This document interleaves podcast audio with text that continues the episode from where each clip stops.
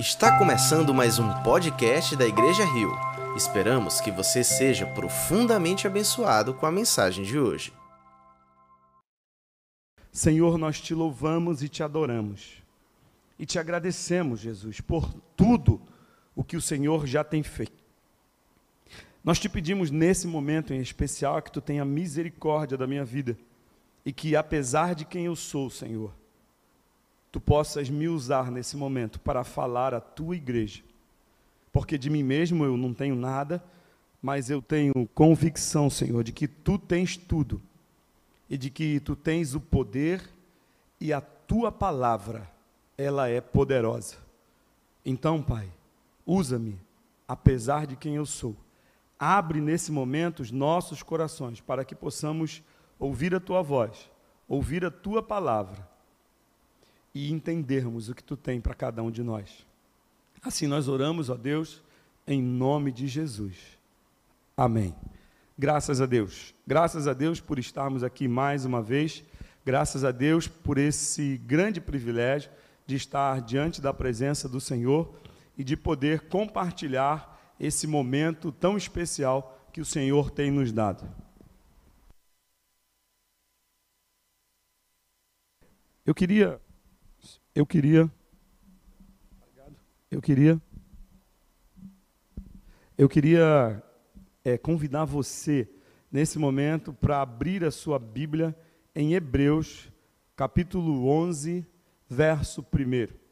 Eu queria compartilhar alguns versículos sobre fé, e o tema da pregação de hoje é fé em seis versículos. Então, eu queria falar sobre fé e queria usar seis versículos para falar sobre fé hoje, nesse momento.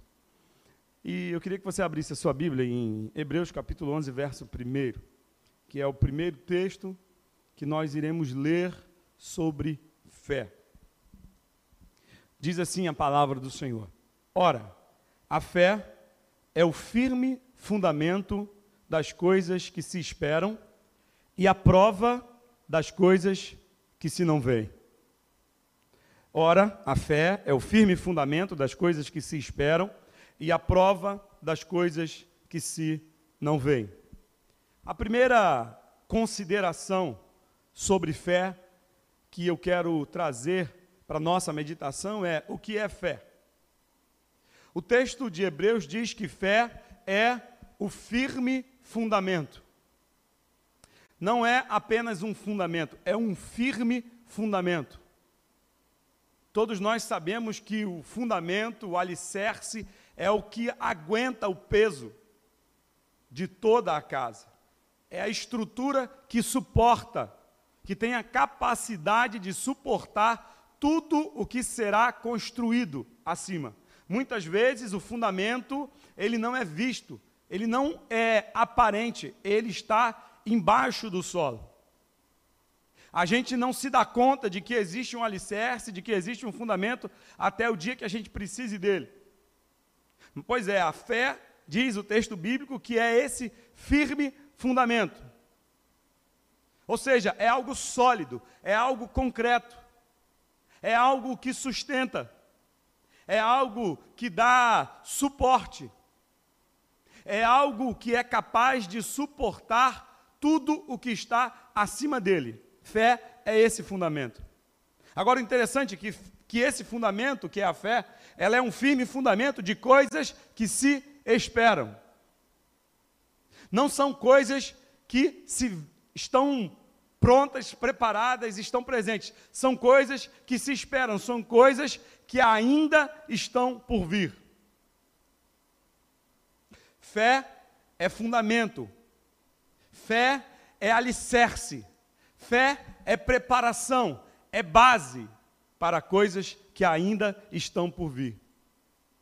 E aí ele completa, o, o autor do livro de Hebreus completa dizendo que esse, essa fé é prova de coisas que não se veem. Se por um lado ela é um fundamento,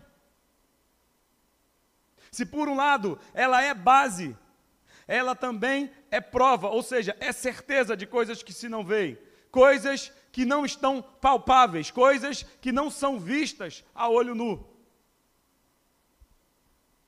Então nós podemos entender que é preciso ter fé, porque fé é base. Fé não é uma alternativa. Fé não é uma possibilidade. Fé, ela é uma necessidade. O alicerce, a estrutura de uma casa não é uma possibilidade. Você faz se você quiser. Não. Se você quiser construir, você precisa ter um fundamento. E a fé é o fundamento da nossa vida.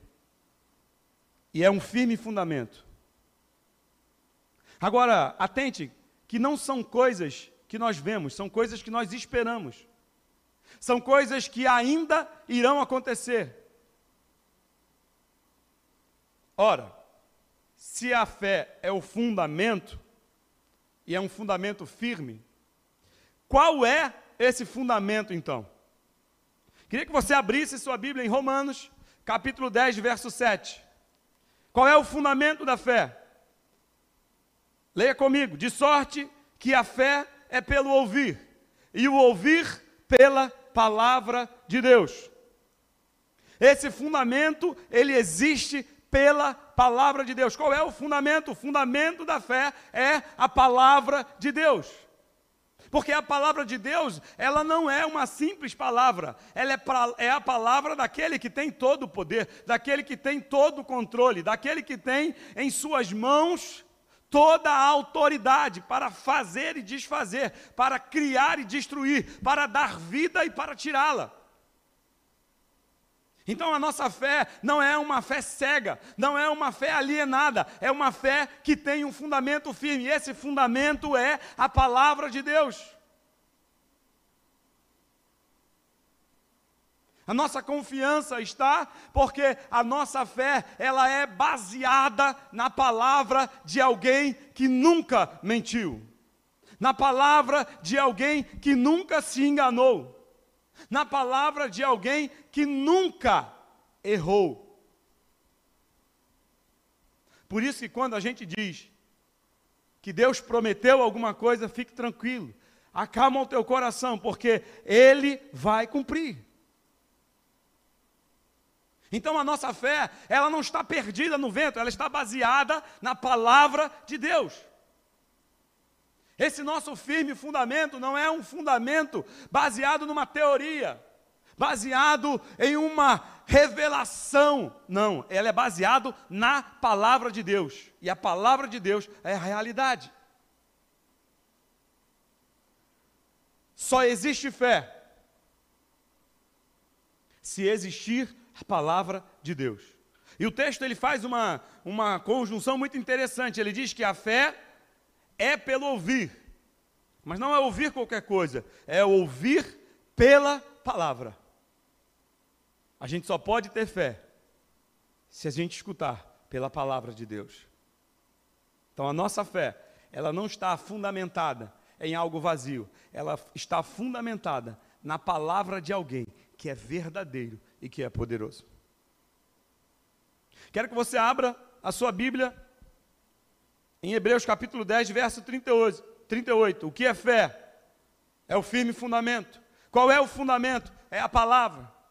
Como viver então? Hebreus 10, 38 diz: Mas o justo viverá pela fé. E se retroceder, não me agradarei dele. Então, se a nossa fé está baseada na palavra de Deus, nós precisamos viver pela fé. Nós precisamos viver pela fé, porque nós não vemos as coisas que estão no mundo espiritual, mas nós temos a certeza pela palavra. E nesses tempos que estamos vivendo, nada mais importante do que viver pela fé.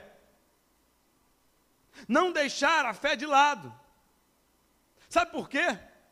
Porque se a gente ler o próximo versículo, 2 Coríntios capítulo 5, verso 7, por quê? Porque vivemos por fé e não pelo que vemos. Não é pelo que a gente vê, não é pelas circunstâncias, não é pelos problemas, não é pelas catástrofes, não é pelo salário, não é pelo trabalho, não é pela política. Nós vivemos por aquilo que nós não vemos, que é a nossa fé em Cristo Jesus. Se não entendemos isso, corremos um sério perigo, corremos um sério risco de naufragarmos em meio à jornada, em meio à caminhada. Por que, que Pedro afunda quando ele está caminhando sobre as águas? Jesus chama ele. Pedro desafia Jesus diz: ah, Se é Jesus, se é tu mesmo, Jesus, me manda aí ter contigo. Eu quero ir aí andando pelas águas. E Jesus diz: Vem, Pedro. Diz o texto que Pedro foi andando e de repente ele começou a olhar pelas ondas. Ele começou a ver o mar. E ele era um homem que conhecia muito bem o mar, um homem era pescador, ele sabia como era o mar. Ele olha para a circunstância, esquece da palavra de Jesus, porque Jesus disse: Venha ter comigo. E ele esquece dessa palavra. E ele começa a naufragar, começa a afundar. E Jesus vem e socorre. Se você não quiser naufragar, mantenha a sua fé em Cristo Jesus. Não esqueça disso. Abra sua Bíblia em 1 João capítulo 5, verso 4. O que é fé? É o firme fundamento. Qual é o fundamento? A palavra. Como viver? Viver pela fé. Por que viver pela fé? Porque nós vivemos por fé e não por vista, não pelo que a gente vê. Para quê então? 1 João capítulo 5, verso 4 diz que o que é nascido de Deus vence o mundo. E esta é a vitória que vence o mundo, a nossa fé. Eu queria me deter um pouco mais nesse versículo. Porque veja bem o que o texto diz: que o que é nascido de Deus vence o mundo, e esta é a vitória que vence o mundo, a nossa fé. Essa palavra vitória, ela geralmente é empregada em duas situações. Ou é um atleta que está competindo por um prêmio e ele vence ele conquista aquele prêmio. É claro que você pode empregar em outros sentidos. Quando a gente consegue alguma coisa, a gente diz que a gente venceu. A gente consegue conquistar. Quando a pessoa tem êxito na vida profissional, nos estudos, é uma, é uma pessoa vitoriosa. Mas geralmente essa palavra vitória, ela, ela está associada a duas coisas: ao, ao esporte mas principalmente a guerra. Na guerra e em toda guerra sempre há um vencedor e um perdedor. Há sempre alguém que ganha e alguém que perde. E essa palavra vitória está diretamente relacionada à guerra. E veja o que o apóstolo João diz: o que é nascido de Deus vence o mundo, e esta é a vitória que vence o mundo, a nossa fé. Precisamos entender que a nossa fé, a fé que Deus nos deu, que nos foi outorgada pelo nosso autor e consumador da fé, Jesus Cristo, ela é para que nós tenhamos essa certeza e essa vitória em tempos de guerra. Não se engane, a nossa vida é uma batalha. E não é uma batalha contra a carne ou sangue, mas contra os principados e potestades que operam nas regiões celestiais. Existe um papel para a minha vida e para a tua vida como igreja. Nós fomos chamados para exercer um ministério. Nós fomos chamados para exercer uma carreira. Nós fomos chamados para participar de um exército, mas a nossa luta não é uma luta comum, não é uma luta física, não é uma luta carnal, não é uma luta contra pessoas, contra entidades, não é uma luta contra instituições. A nossa luta não é essa que muitos de nós querem travar. A nossa luta é uma luta contra o mal. É uma luta contra o império do mal, contra os poderes do mal, contra as potestades. Então quer dizer, pastor, que a gente tem que sair aí lutando com o demônio? Não. A gente não tem que sair lutando com o demônio. A gente tem que sair pregando o evangelho e destruindo o império do mal. Por isso que Jesus disse: as portas do inferno não prevalecerão contra a igreja do Senhor, contra a igreja dele. Não prevalece.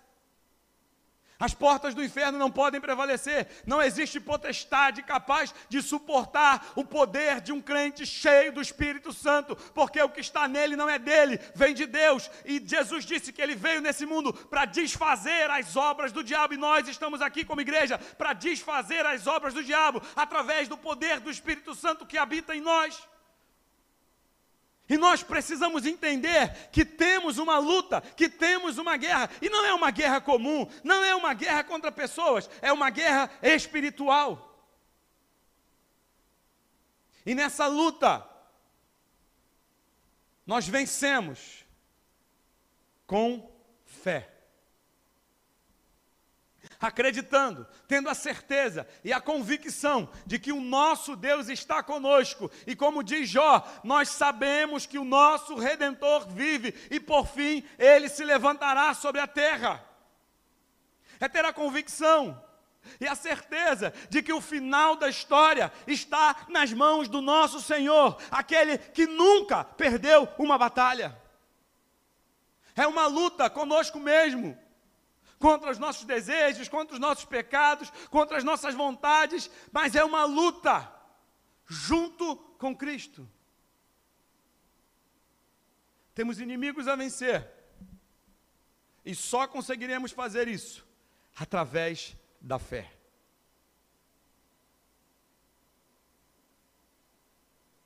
Para concluir essa mensagem, eu quero voltar ao texto inicial de Hebreus capítulo 11. Mas eu queria ler o versículo 2, o segundo versículo com você, e a prova das coisas que não se veem. De alguém que conhece um Deus e que tudo em sua vida indica para esse Deus. Alguns dias atrás estava conversando sobre uma pessoa que estava doente e naquela conversa, o médico disse assim: Olha, não vale a pena você orar por ele, não. Ore pela família. Porque, eu vou ser bem sincero contigo, esse aí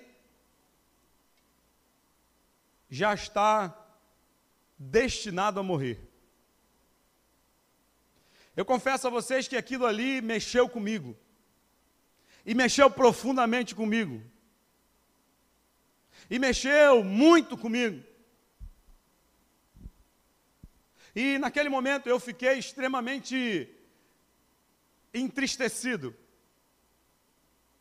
E falei para o médico assim: Pois bem, a igreja de Cristo vai orar.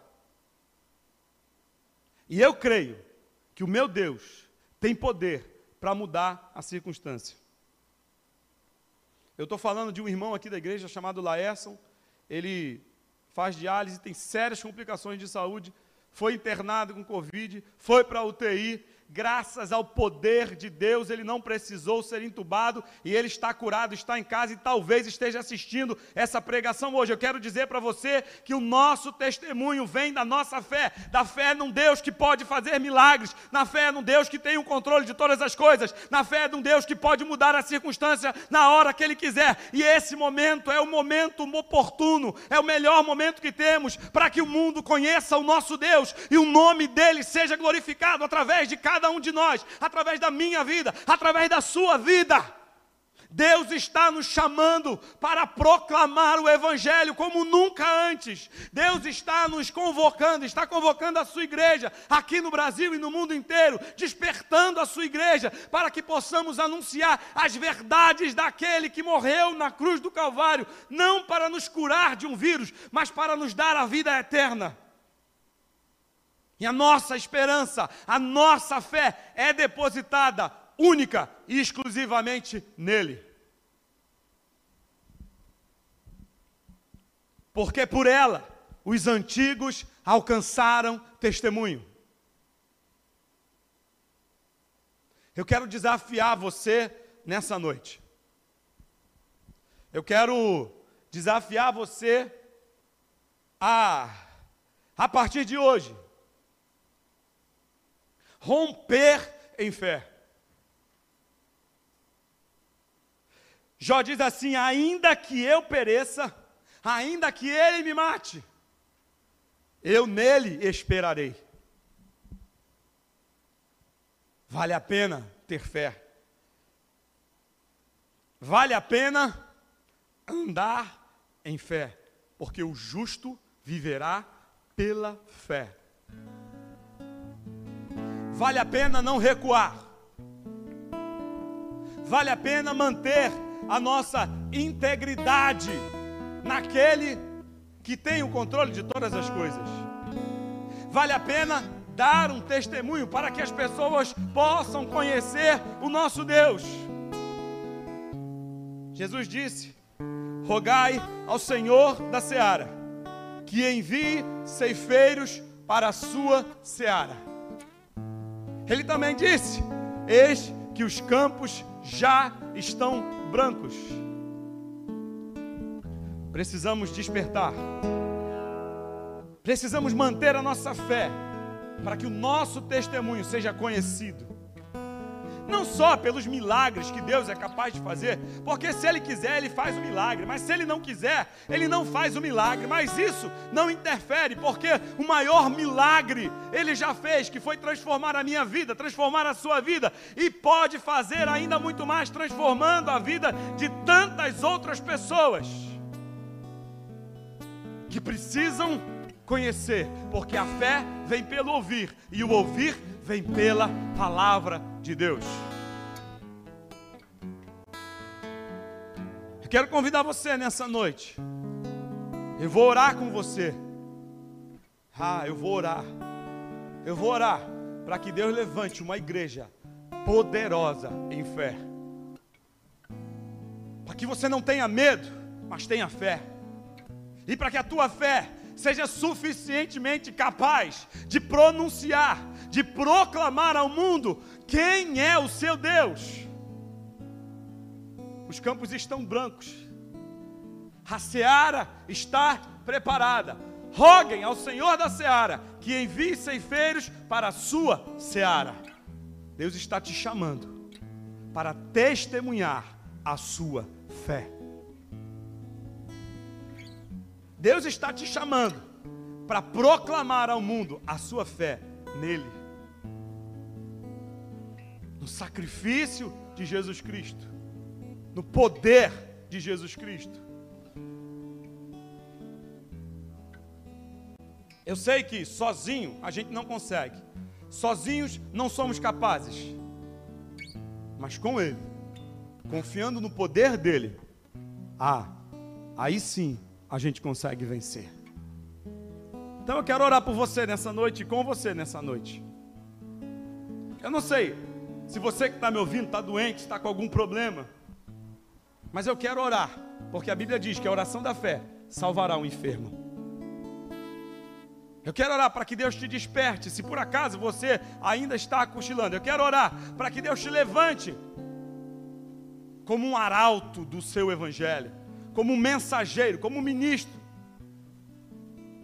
como embaixador daquele que tem todo o poder. Eu quero orar com você. Feche os seus olhos aí onde você está e ore junto comigo, Senhor, nosso Deus e nosso Pai. Ó Deus, nós te somos gratos porque até aqui, Senhor, tu tem nos ajudado. Tu não tem nos desamparado, tu nos deu e nos dá provas infalíveis de que tu és o nosso Deus e que tu estás no controle de todas as coisas. Ó oh Deus, eu oro nessa noite para que nesse momento tu visite a cada um de nós e nos encha de fé, Senhor. Que a tua palavra, Senhor, comece a produzir em nós fé Fé suficiente, Senhor, para testemunhar quem tu és e tudo o que o teu filho fez na cruz do Calvário por nós.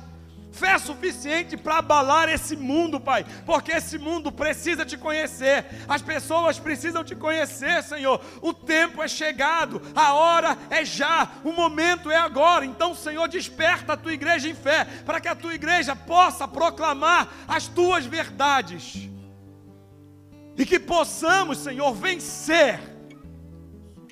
Pai querido, vencer tudo todas as circunstâncias, todos os inimigos, que possamos derrubar as portas do inferno, que possamos saquear o inferno, proclamando o teu evangelho, Senhor, e que a nossa fé seja conhecida, Senhor, que a nossa fé em Ti seja conhecida, que a nossa vida possa testemunhar quem Tu és, Senhor, e tudo o que Tu fazes.